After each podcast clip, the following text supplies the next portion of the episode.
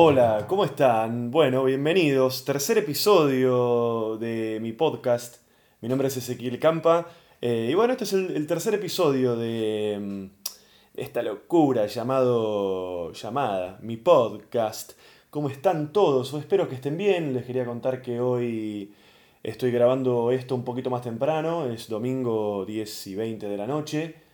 Lo suelo hacer más tarde, por lo general, porque ya les dije en otros episodios que yo vivo muy cerca de la vía del tren y, y se escucha el tren cuando, cuando pasa. Lo estoy grabando un poco más temprano hoy, porque mañana me tengo que levantar temprano y, no me puedo acostar tan tarde. Lo, lo, suelo grabar como a la 1, 2 de la mañana y ahora son las 10 y pico. Así que por ahí podemos llegar a tener la presencia del tren o la presencia de mis vecinos de arriba, que ya creo que también les comenté que son de verdad una pesadilla y, este, y por ahí ya, obviamente que a la 1 o 2 de la mañana ya, ya están durmiendo y eso no se los escucha, pero ahora es más temprano y por ahí eh, se escucha alguna corrida o, algo. Para empezar, un montón de cosas hoy. La verdad es que estoy de nuevo como en el episodio anterior recontra manija con esto de, hacer este, esta cosa. Y tengo un montón de cosas para hacer, un montón de cosas para contarles y este, así que vamos a ir directamente a todo esto. Quiero empezar agradeciéndoles a todos los que escucharon de nuevo este segundo episodio. Me llegaron un montón de mensajes, gente de un montón de lugares. Eh, estoy muy agradecido, muy, muy, muy agradecido. Eh, quiero agradecerle en particular a, Mariano Pajela, que, me dio una mano. Eh, estuve con unos problemas con mi... Les cuento una cosa. Ahí viene el tren, ¿escuchan? No sé si lo estarán escuchando. ¿Se escuchará el tren? Bueno, ahí pasó. Les contaba, Mariano Pajela, él este, tiene un sitio que se llama Argentina Podcastera, pueden entrar ahí, creo que es eh, donde están la mayoría de los podcasts argentinos y, hay otros de otros países, pero bueno, de Argentina están, la, mayoría. Y tuve esta semana un problema con iTunes.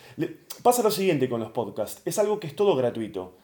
Es un contenido que es gratuito para ustedes escuchar, es un contenido que a mí no me, eh, este, como es, no me genera ninguna guita, digamos. Es todo gratuito, es gratis ponerlo en iTunes, es, eh, es gratis todo. Entonces lo que pasa es que es muy choto el soporte, es muy malo el soporte.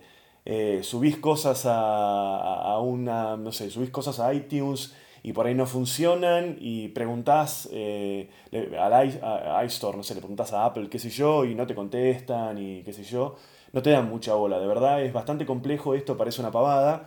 Lo más simple que hay es grabarlo. Eh, grabarlo, bueno, es un micrófono y la computadora, pero después poder subirlo y que esté disponible en las plataformas y que ustedes lo puedan escuchar en YouTube, en iTunes o en Android, este, es un poquito más complejo. Y Mariano esta semana me, ayudó a salir del paso. Estaba muy preocupado porque no funcionaban. Habían desaparecido los episodios en iTunes y era una pavada. Como siempre pasa con la, tecnología, ¿no? Eh, uno cree que el problema es, ay, tengo que hacer todo de nuevo y dar de baja y dar de alta. Y no, era una pavada de poner una cosa en un lugar y automáticamente volvieron a aparecer los, los, este, los episodios. Así que gracias Mariano y entren ahí en Argentina Podcastera, que hay un montón de, de podcasts este, argentinos. Y como les decía recién, tengan en cuenta, eh, esto lo pueden, yo lo estoy subiendo a YouTube.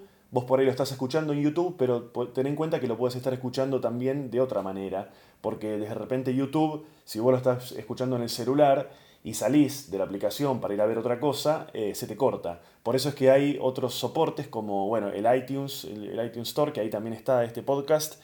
Y si no tenés eh, iPhone y tenés Android o tenés Windows, Windows Mobile, creo que se llama, hay una aplicación que se llama Beyond Pod, Beyond, B E Y O N D Pod, eh, que te bajas ahí la aplicación, buscas este podcast o cualquier podcast que, pueda, que quieras escuchar te suscribís y, este, y lo podés escuchar en el celular. Eh, y si salís de la aplicación se sigue reproduciendo, no es como, como YouTube que se pierde. Y también en mi, en mi Facebook, que es Ezequiel Campa, eh, no sé, ahí, mi, mi, página en Facebook, hay una solapa que es Ezequiel Campa. Ese Campa no, ese Campa es mi Facebook pero personal. Eh, Ezequiel Campa es como la página, que esto que el otro. Ah, que le quiero agradecer a Facebook de Argentina porque esta semana me la, verificaron la página. Es una cosa nueva que está empezando a aparecer, que te verifican la página para que la gente sepa que, que es la página oficial y que esto que el otro. Les decía, ahí en mi Facebook hay una solapa que dice podcast y también si entran ahí lo pueden escuchar, este, lo pueden escuchar este, desde ahí. De nuevo, les quiero agradecer a todos. Eh, y también les quiero pedir una cosa, en cada plataforma que ustedes entren, pueden hacer un review, pueden hacer como una crítica del podcast. Además de que les pido que me escriban, eh, me manden un DM por Twitter, mi Twitter está abierto a los DMs, o que me escriban este, de la manera que quieran, o también en Facebook, porque me interesa mucho la opinión de ustedes, no quiero que esto sea yo haciéndome la paja delante de un micrófono, Así que, y además me ayuda a mí, si ustedes, por ejemplo, en, iTunes hacen un, review, hacen una crítica, eso hace que el podcast este, se mueva más y cada vez seamos este, un poco más de gente. Así que bueno, muchas gracias a todos. Le quiero agradecer también a una chica que se llama Noé, no tengo ahora el apellido a mano, que me escribió desde Italia, me escribió desde Milán y bueno, eh, nada, todas esas cosas que pasan cuando uno le escriben desde lejos. Me contó que también tiene un gato y que mientras escuchaba el, el episodio 2, que me interrumpió en su momento mi gata yendo a cagar en sus piedras con su ruido y qué sé yo. ella me contaba, bueno, ahí viene el tren de nuevo, mira. Hoy no me interrumpe mi gata, pero pasa el tren. Ahí está, mira. Totón, totón, totón, totón, totón, totón. Eh, así que bueno, gracias Noé desde allá, desde Milán, que, me escribió. Y recién estaba pasando el tren y este... Eh, hoy, yo no, sé, alguno de ustedes por ahí sabe, yo tengo realmente una historia larga con mis vecinos y el ruido que generan, que es una historia muy compleja. Es muy compleja porque yo vivo en un departamento y arriba de ese departamento vive una familia, un matrimonio con dos, tres chicos chicos, que ella es la arquitecta que construyó el edificio en el que vivo. Y la madre, o sea, la abuela de esos niños, es la... Em, la dueña del departamento en el que yo vivo. Y la verdad es que prácticamente desde el día uno que me mudé, que, que, tengo problemas con los ruidos. Se escucha todo de arriba, la verdad es que se escucha todo. Y lo terrible es que uno una vez ve esos personajes que son como unas especies de ogros, ese vecino que te golpea con la escoba y qué sé yo, como estaba ese personaje en, Friends, creo que había uno. Eh, pero la verdad es que la situación te, transforma en ese personaje. Eh, yo ya les había pedido de varias maneras que no. Que bueno, que, no se puede estar, que incluso viene gente acá a mi casa y, este, y, y, me dice, no, no sé cómo haces y qué sé yo. Y, el, otro día, otro día, esta semana, eh, salí de mi casa hablando por teléfono y me quedé encerrado como en un pasillo interno del edificio porque salí de mi casa distraído con el teléfono y, me olvidé las llaves adentro de mi departamento y me quedé encerrado en un pasillo entre dos puertas que si no tenés las llaves no podés pasar. Y no me, no quedó otra que llamar a, mi, a, mi, vecina de arriba, que me vino a rescatar y me dijo, yo te rescato, pero por favor no me golpees más con la, con la, este, con la, con la escoba por el ruido. Y nada, buena onda, la verdad que buena onda. Este, y me dio su teléfono y me dijo, cada vez que vuelva a, haber problemas con el ruido, me avisas. Me dice, porque yo aparte quiero bajar a, este, a escuchar, a ver realmente qué es lo que escuchás, a ver si yo puedo determinar qué es lo que yo estoy haciendo cuando a vos más te jode el ruido y qué sé yo. Y bueno, le había avisado un par de veces que, que estaba jodido el tema del ruido y ella no, no había estado acá en su casa. Y finalmente hoy, hoy, hoy, hoy a la mañana me desperté con los ruidos y le escribí y me dijo, ahí voy, así que bajó y mm, y estuvo un rato en mi casa escuchando cómo esa situación incómoda, ¿no? Que viene alguien a tu casa con quien no tenés tanta confianza y sentís que tu casa es un chiquero. Puede ser que no lo sea, pero viene una persona con la que no tenés tanta confianza y sentís que está todo desordenado, todo es... No digan cómo vivo, como dice, creo que es Lenny en Los Simpsons. Mm. Así que bueno, vino, buena onda, qué sé yo. Me parece que es lo que hay que hacer. Así que no sé, esperemos. A ver, a ver qué pasa. Che, un par de, este, avisos que les paso. El 2 de enero voy a estar en Gessel, en Villa Gesell, y el 3 de enero en Pinamar. Eh, y anoche terminamos, terminé la última función del Belma en Palermo de este año.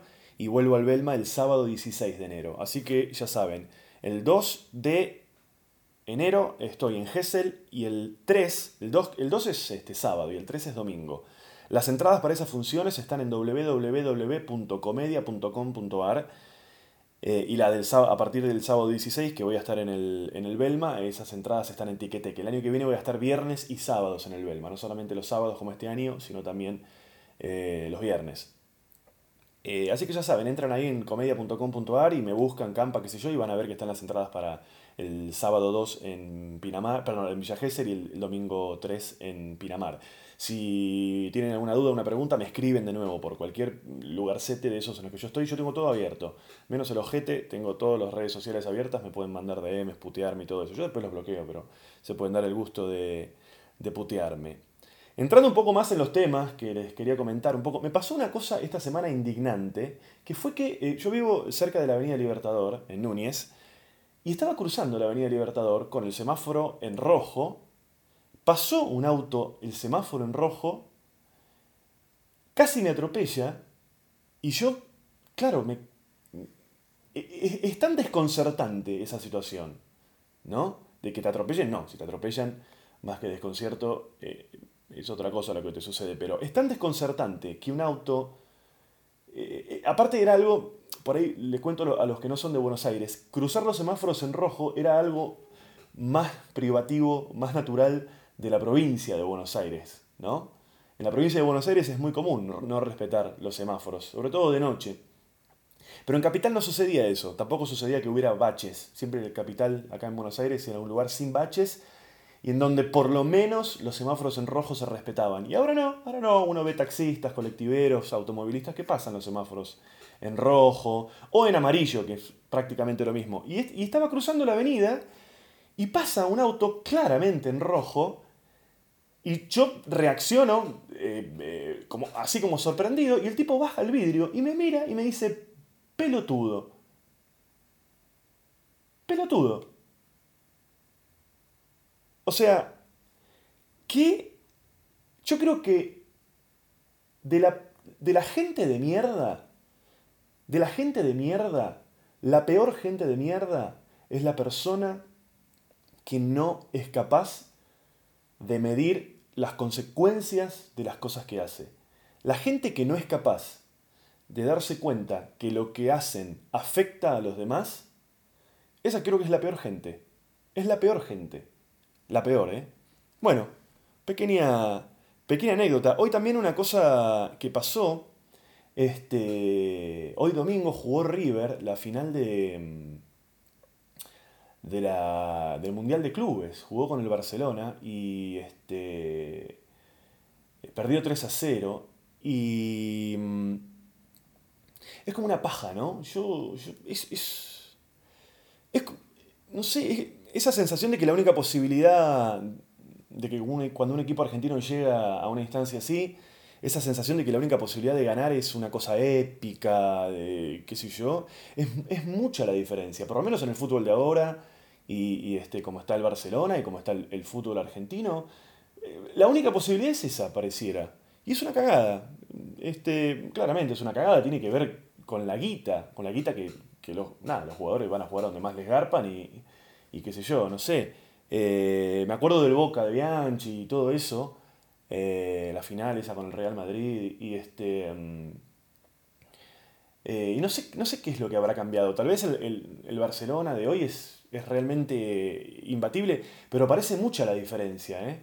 Y es una cagada que, que, la sensación esa que existe de que la única manera de ganar es la cosa épica. No hay manera de medir en términos eh, no hay manera de medirlos a los equipos de otra manera. No hay manera de, pesarlos de otra manera y la única posibilidad de que un equipo argentino cualquiera, no River, eh, le vaya más o menos bien en, un partido así, pareciera que es nada, la cosa épica de que le pegó en el codo y entró y, no sé qué y que esto que el otro. Y una cosa que acabo de ver, acabo de ver, una cosa que, me, de nuevo me, indignó, es que apareció hace un rato una eh, información de que varios hinchas de River insultaron y, escupieron a Messi en el aeropuerto. Se cruzaron por ahí, parece que los...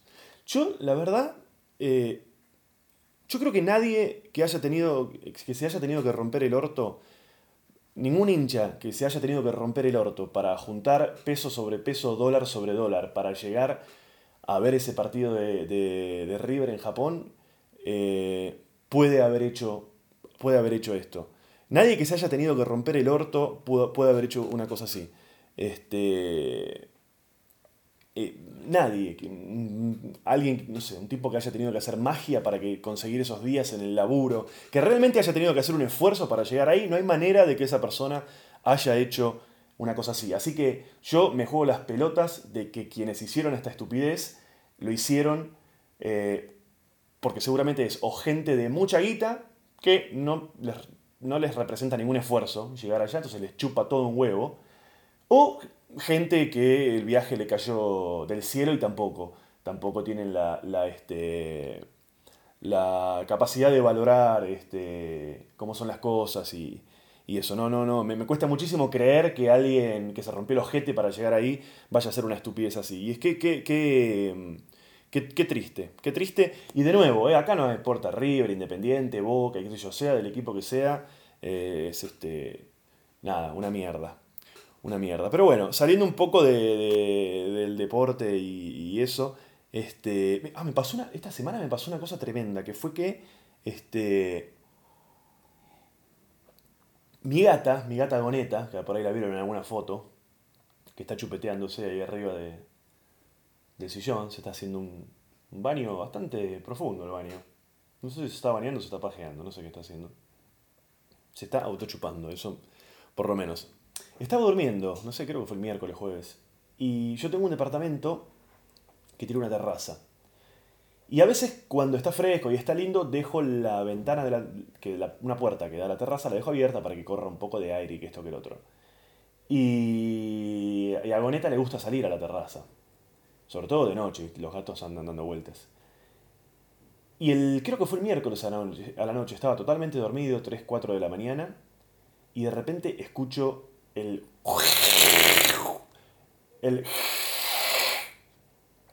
Eh,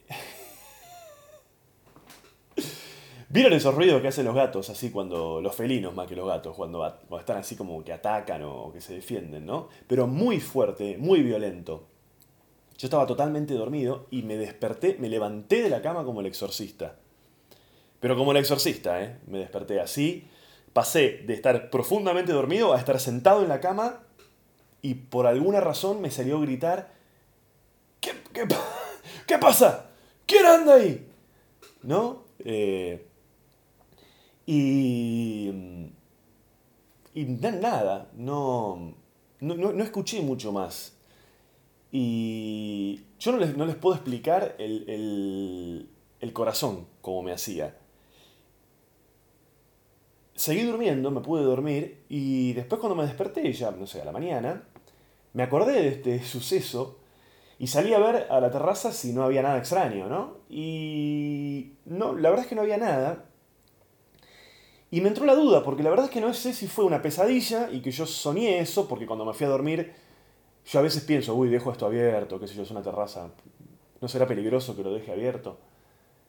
Y por ahí me fui a dormir condicionado y yo flasheé, soñé que, que, que, me, que me despertó el gato y que esto y el otro. Así que no tengo, no tengo claro qué habrá sido. No sé si fue una pesadilla. Si fue una pesadilla es la primera pesadilla que tengo en mi vida. Y si no, no sé qué puede haber sido, porque fue un grito infernal. No sé. Y no es un... Los gatos no son guardianes, no es que mi gata te va a ladrar si aparece alguien. Así que, no sé, por ahí fue otro un gato que apareció. Eh, la consulté con Goneta, pero no, no llegamos a ponernos, a ponernos de acuerdo. Así que nada, no sé, tal vez mi primera pesadilla. Y mi tercera pesadilla es este tren que pasa ahora, que no sé si lo están escuchando. Ahí pasa. Tutun, tutun. Tutun, tutun. Che, viene Yoko Ono la Argentina. ¿A quién carajo le puede importar? ¿A quién carajo le puede importar Yoko Ono, de verdad, eh? Ay, sí, ¿qué? Que garchaba John Lennon hace 35 años. ¿A quién le puede importar? Dios mío.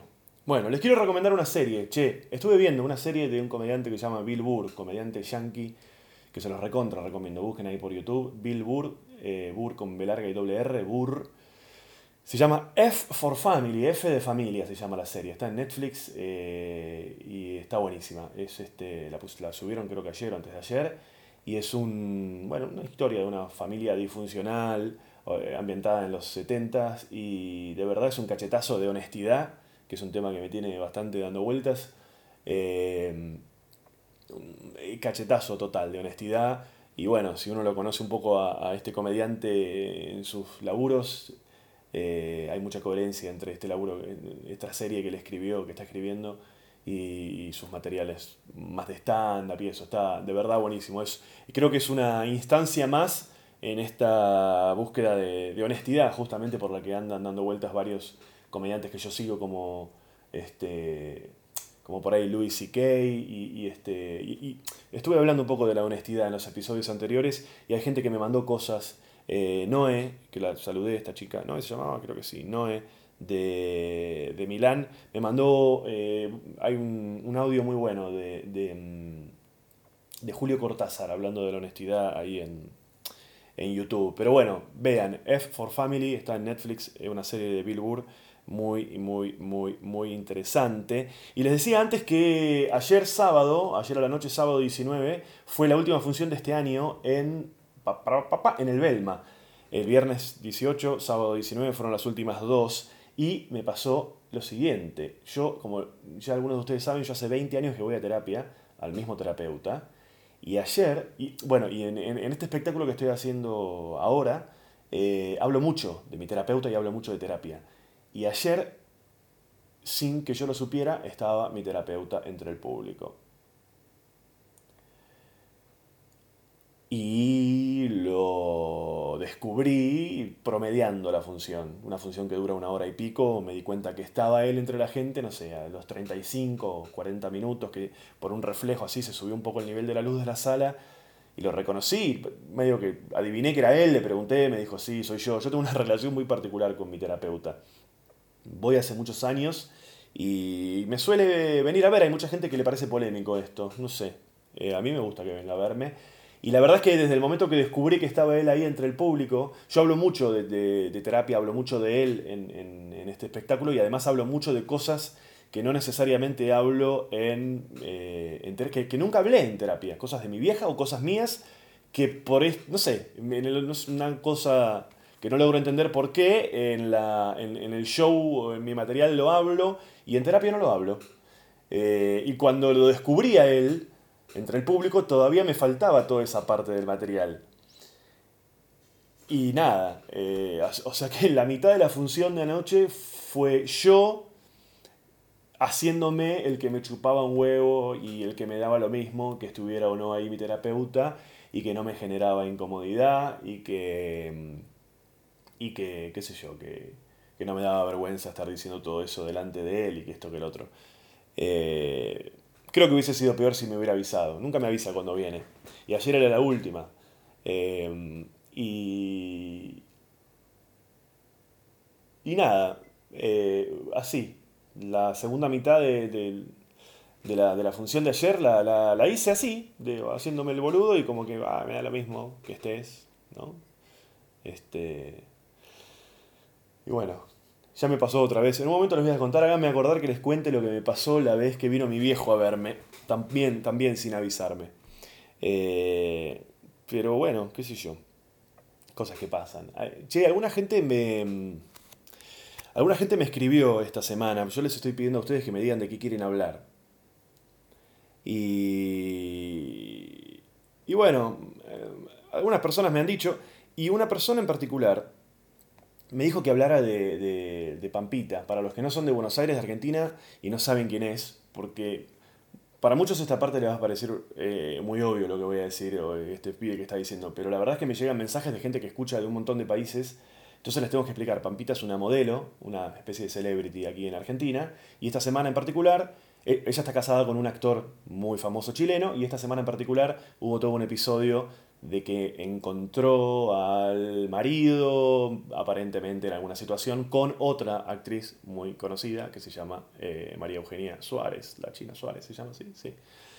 Eh, bueno, mucha, mucha gente me dijo, che, habla de Pampite, qué sé yo. Yo no voy a hablar de ellos, porque la verdad es que no me interesa ponerme en ese lugar. Eh, y bueno, qué sé yo, todos hemos sido infieles y a todos nos, nos han sido infieles. Yo no sé qué decir. No, no, no, no salgan con actores. Se los digo por experiencia, no salgan con actores ni con actrices. Eh, este, qué sé yo. No salgan con nadie, no sé. No sé, eso. No tengo mucho más para, para decirles. Eh, los actores no, no, no, estamos bien. No, no, no lo hagan. Y si lo hacen, no vayan a hablar con Real después, a explicarles qué, hacen. Son imbéciles. En general lo digo, ¿eh? no estoy hablando de esta gente en particular, a quien no conozco. Eh, nada. Que, que este Vicuña se la agarchó a las dos, bien. No sé, no, perdón, perdón, perdón, perdón, no dije nada, no dije nada. No, no quiero, no quiero, no quiero, no quiero ser esa persona. Perdón, no dije nada. Ah, esto lo vamos a editar. Che, otro tema. Esta semana, miren lo que pasó. De nuevo, para explicar un poco, ¿no? Les quería explicar esto. ustedes saben que a los que son de Argentina o están al tanto de la situación en la Argentina, eh, que durante el gobierno de Cristina Fernández, y tal vez, yo no me acuerdo cuándo empezó, pero tal vez durante el gobierno de Néstor Kirchner también, fue un gobierno eh, que, entre otras cosas, se caracterizó porque destinó mucha plata a proyectos audiovisuales, em, ficción, documentales, un montón de plata, ¿no? Y esto claramente generó mucha polémica porque las discusiones de que si hay que destinar dinero o no a estas cosas, porque a veces no son eh, redituables económicamente, eh, y generó mucha polémica, y quienes están a favor, quienes están en contra. Y, y una cosa que, de la que también se habló mucho durante estos años fue de lo que, lo que se llama la grieta. ¿no? La grieta supuestamente es este enfrentamiento que generó eh, el, gobierno y los medios, que, hizo que haya gente que esté muy a favor del gobierno y gente que esté muy en contra, y eso eh, enfrentó a la sociedad. Eh, dividió a la sociedad a través de una grieta. Y los medios, los medios, muchas veces levantaron la bandera de, cuando digo medios, digo los medios opositores, La Nación, Clarín y qué sé yo, ¿no? Eh, los medios críticos. Levantaron la bandera de eh, la grieta, la grieta, la grieta, la grieta, la grieta, aduciendo que esta grieta solamente la generó el gobierno, que solamente la, la generó el gobierno y que los medios no tuvieron nada que ver. Esta semana, el diario La Nación saca una nota. Eh, ¿Cuándo fue esto? No sé, no importa. El título de la nota es así. Las productoras, actores y directores que más subsidios recibieron entre 2010 y 2015. Los planes de contenidos audiovisuales, audiovisuales del ex Ministerio de Planificación Federal repartieron anualmente entre 200 y... Y, y abajo la nota eh, tiene toda una lista de productoras, actores y directores y un supuesto número de la cantidad de proyectos en los que esas personas estuvieron involucradas, ¿no? Yo creo que es de lo peor que yo he visto de los medios, eh, no sé, no sé, es lo peor que yo he visto de la nación en toda esta discusión de la grieta y que esto que el otro mientras pasa un nuevo tren. Porque la verdad que planteada así como está la nota es una hijaputez absoluta, porque está hecha pura y exclusivamente para señalar con el dedo a gente que no hizo otra cosa que laburar cuando la convocaron para proyectos. Porque además no hay ninguna denuncia detrás de esto. No es que, eh, no sé, eh, han recibido estos subsidios de forma irregular y que esto que lo otro. No digo que no exista, que no existan irregularidades, no estoy diciendo eso. Lo que estoy diciendo es que esta nota es una lista, como si fuese una especie de lista negra de gente que hemos trabajado en algún proyecto y que esto que el otro. No habla de ninguna irregularidad, solamente es este trabajó en dos cosas, este trabajó en dos. La verdad es que planteada así como está la nota, es claramente una abrir una puerta para que abajo, en los comentarios, la gente no haga otra cosa que putear a los que estamos en esa lista. Yo estoy por ahí porque participé en un proyecto. Eh, la verdad es que es una, cosa absolutamente malintencionada, que además apareció ahora que, que, está el nuevo gobierno de Macri, y que claramente viene de un lado de, che, encontramos esto, publicalo, qué sé yo que podría haber sido planteado de otra manera. Claramente podría haber sido una nota eh, eh, con un título que dijera, no sé, no sé, qué sé yo, de esta manera, no sé, podría haber sido planteada de otra manera que ahora, que ahora no se me ocurre, pero no como una lista de gente y que claramente esto es este una especie de lista negra, casa de brujas, una porquería, de verdad una porquería. Y yo creo que el sindicato de actores, si no lo hizo, debería eh, repudiar esto y algún que otro sindicato también, porque están señalados directores y productoras, como abriendo la puerta a que detrás de esto hay algo raro. Que, insisto, puede ser que lo haya. No digo que lo haya, yo no tengo la más puta idea. Yo participé en un laburo, me llamaron, como me han llamado para hacer cosas en medios privados. Fui, hice mi laburo y me fui. Cobré por derecha una guita absolutamente razonable, absolutamente blanca y, con todos los procesos naturales de un laburo así. Y no hubo nada extraño detrás. Alguna gente ha dicho, eh, pero esta es plata pública, entonces este, se tiene que conocer. Está bien esta nota.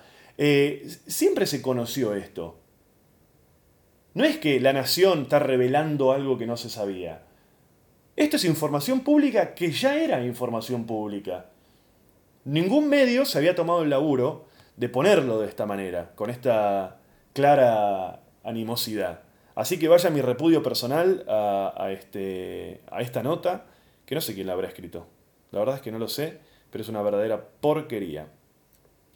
Bueno, eh, ¿alguna otra cosita que les quería comentar? Ah, sí, les quería comentar una cosa. Este Vieron que yo siempre les comento, digo esto como si fuese el episodio número 1000 de todo esto, ¿no? Tercer episodio. Tenemos que hacer la fiesta de los tres episodios, chicos. mm. Eh, eh, me estoy acordando ahora me crucé con mucha gente conocida que con ganas de hacerme críticas, devoluciones del podcast, ¿no? Diciéndome, hey, agradeces mucho, eh, eh, no sé qué. Toda gente que se rasca el ojete a cuatro manos, que no le conozco un solo proyecto, eh, con ganas de... No, nada, amigos, amigos, amigos, este, este, con ganas de, de ayudarme y que esto que el otro. Pero bueno, nada. Este, me, dijeron que eh, me dijeron que en el episodio 2 estaba demasiado agradeciendo y qué sé yo. Y, güey, ¿y qué, qué, qué, Chupame un huevo, boludo. ¿Qué cree que haga? ¿Qué cree que haga? A, por lo menos a 10 personas, por lo menos a 10 personas que conozco, les abrí la puerta para que participen en este podcast para que participen en este proyecto. Todos me dijeron que sí, no hay uno solo que luego de haberme dicho que sí, me haya, che, bueno, ¿cómo hacemos? ¿Cómo vamos? Desaparecieron todos. Cuando le decís, bueno, tendremos que estar a tal hora en tal lugar, así que yo, desaparecen todos, mágicamente. Pero después te los cruzás y te che, no tenés que agradecer tanto. Buah. Qué gente de mierda, ¿eh? Gente de mierda. Che. Mm. Eh, no, esto les quería comentar. Vieron que eh, yo trato de comentarles cosas con las que me crucé durante la semana y que me llamaron la atención. Y esta semana, mientras pasa el tren número 1000, que no sé si lo están escuchando. Si no se escucha el tren, por ahí es un episodio rarísimo en el que yo digo que está pasando el tren todo el tiempo y, no es así. Pero bueno, les quería contar esto. Esta semana me enteré de una cosa a través de mi productor, Gabriel Grosval, arroba Gabou, eh, que también me estuvo dando una mano cuando me desaparecieron los episodios en iTunes esta semana y no me lo pudo solucionar. Este, nada, eh, eh, Gabo me comentó esta semana una noticia que se las voy a leer, que se las voy a leer. Joaquín El Chapo Guzmán, el narcotraficante fugitivo mexicano más importante, emitió una amenaza en un correo electrónico cifrado a Abur Bak al-Baghdadi, líder del grupo terrorista Estado Islámico, diciendo tu Dios no te puede salvar del verdadero terror que mis hombres van a imponer a ti si continúa afectando mi operación. Parece que lo, que pasó fue que eh, alguna carga de merca, de droga, del, del, cártel del Chapo Guzmán, parece que fue interceptada por el, por el este, por ISIS, por el, por el Estado Islámico y qué sé yo. Entonces, el Chapo Guzmán le pidió permiso a, los, creo que al gobierno de Estados Unidos y a la Unión Europea, no sé, le, pidió permiso a varias como así cosas importantes de esa gente que se junta. Cártel de Sinaloa es el de Chapo Guzmán. Eh, le pidió permiso para acabar con el ISIS. Y les dijo a estos gobiernos, si ustedes me dan el ok, yo, no sé, en una semana puedo exterminar a estos tipos y que esto que el otro. Eh, y justo esta semana que Gabo me comenta esto, yo me cruzo con un texto muy divertido, muy bien escrito, que es una nota que salió publicada creo que en Los Angeles Times o algo así, eh, Los Angeles Times o Times, no sé cómo es, allá por el 2010. Hay una foto muy famosa en la que están Elvis Presley y Richard Nixon, que era presidente de Estados Unidos, eh, que bueno, eh, eh, fue, este, bueno, después el caso Watergate y todo, él fue el protagonista, digamos. Hay una foto muy famosa de Elvis Presley y Nixon en el Salón Oval. Una reunión entre ellos dos y, de ahí hay una foto muy famosa que si la googlean van a ver, está Elvis y, Nixon ahí como saludándose y que esto que el otro. Y hace no muchos años se develó la historia detrás de esa foto. La foto existía y está como en, los archivos ahí este, en Estados Unidos, pero no se conocía la historia detrás. Y me encontré, me crucé esta semana con el, este, eh, la, historia detrás de la foto, que tiene ciertas cosas parecidas a esto que les estaba contando del Chapo Guzmán, porque la historia es así. Saben, Elvis Presley, eh, un día eh, le escribe o, lo llama por teléfono a un tipo que era como una especie de mano derecha de él. Eh, eh, Elvis era un tipo que se movía como con un grupo de, súbditos alrededor, así medio como Ricardo Ford. Siempre tenía cuatro o cinco personas alrededor. Que le hacían distintas cosas y. Y un día le escribe y le dice, le dice o, lo llama a un tipo que siempre andaba con él. Le dice, mira, estoy en Dallas y, y mañana a la mañana estoy llegando a Los Ángeles quiero que me vayas a buscar al, este, al aeropuerto. Bueno, eh, el tipo este, que tenía ciertos lazos con la mafia de Memphis, era un amigo de, Elvis de, la infancia y tenía, tenía lazos con, la mafia, lo va a buscar a Elvis a la mañana al aeropuerto, lo lleva a su mansión, y parece que ahí en la mansión de Elvis eh, estaba la mujer, que creo que se llamaba Priscila, y los padres de Elvis, y le empiezan a quemar la cabeza a Elvis con la manera en la que él estaba gastando su fortuna. Le empiezan a recriminar y, Elvis se hincha las pelotas. Entonces le dice a este tipo, a su mano derecha, le dice, vámonos en el primer vuelo que salga para cualquier lado, vámonos a la mierda.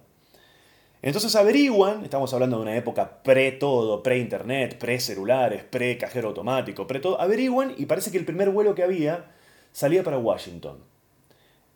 Entonces eh, van al aeropuerto y a Elvis se le, se le ocurre em, eh, agarrar una pistola. Parece que Elvis andaba siempre armado. Podía llegar a andar hasta como, no sé, con tres o cinco armas encima.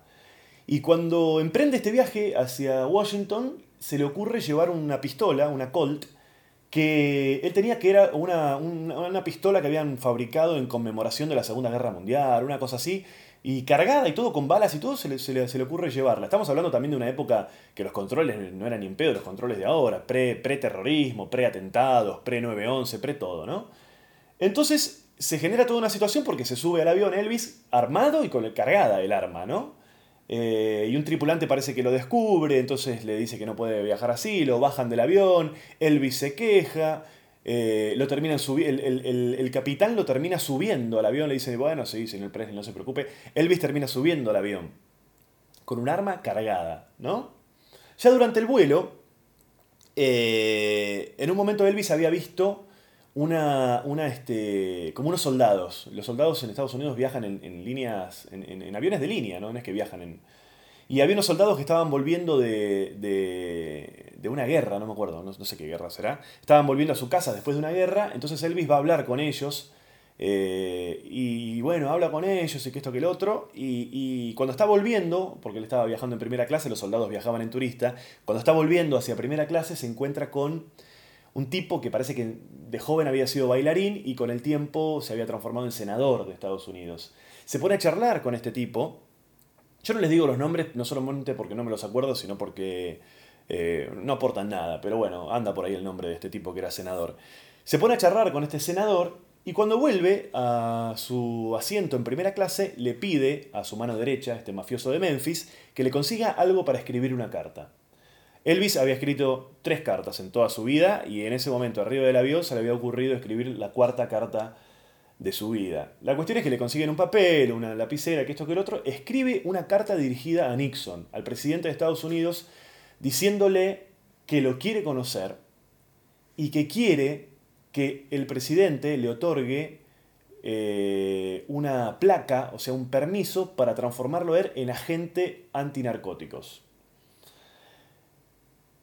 le pide eso a Elvis. Le escribe la carta y le dice, yo tengo conexiones con gente que seguramente usted no tiene, gente de la mafia y que esto que el otro, y yo quiero devolverle algo a este país que tanto amo, y para eso quiero que usted me nombre agente antinarcóticos y bla, bla, bla, bla, bla, bla, bla.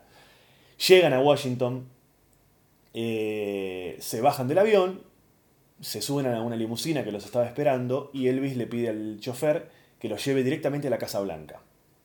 Van a la Casa Blanca, y en una puerta, no sé de dónde, se baja Elvis todo vestido de Elvis con su capa y sus anillos y sus cadenas, encara al guardia que está ahí en la puerta y le deja la carta y en la carta le dice, le escribe, le dice, señor presidente, yo lo quiero conocer por esto, por esto y por lo otro. me estoy muriendo. Y, y le dice, voy a estar parando en tal hotel esperando que usted me llame. Y le deja un alias porque Elvis no se registraba con su nombre y le dejan varios teléfonos y que esto que el otro. Y los tipos se van, Elvis se va con este tipo con su mano derecha al hotel a esperar. Eh, la carta hace todo un recorrido dentro de la Casa Blanca, que si ustedes leen el artículo, búsquenlo por ahí, es muy interesante cómo la carta termina llegando a la persona que, termina generando el encuentro entre Nixon y, y, Elvis. Y este, entonces lo llaman a Elvis al hotel y le dicen, bueno, tenés cinco minutos mañana para conocer a, a Nixon. Y ahí es que va Elvis eh, lo hacen esperar un rato y que esto que otro, y en un momento lo hacen pasar al salón oval, se encuentra con Nixon, le, le transmite su, su, este, su inquietud y sus ganas de ser agente anti, antinarcóticos. Nixon lo piensa un rato, ya había tenido varios acercamientos Nixon con... Se les había ido muy eh, de las manos el tema de, la, falopa, parece, de la droga ahí en Estados Unidos. Y Nixon había intentado varias veces atraer gente de, Hollywood, figuras, para que encabezaran eh, la lucha antidrogas, justamente. gente de Hollywood para luchar contra las drogas. Eh, y bueno, y habían conseguido, pero parece que figuras de, segundo y tercer nivel. Y cuando aparece Elvis, que estaba en la cresta de la ola, eh, dice, ah, este puede ser, este, este nos puede ayudar o tomársela toda. Y, este, la cuestión es que Nixon, eh, eh, o sea, Elvis le plantea y le dice, yo quiero tener una placa antinarcóticos, quiero ser agente antinarcóticos.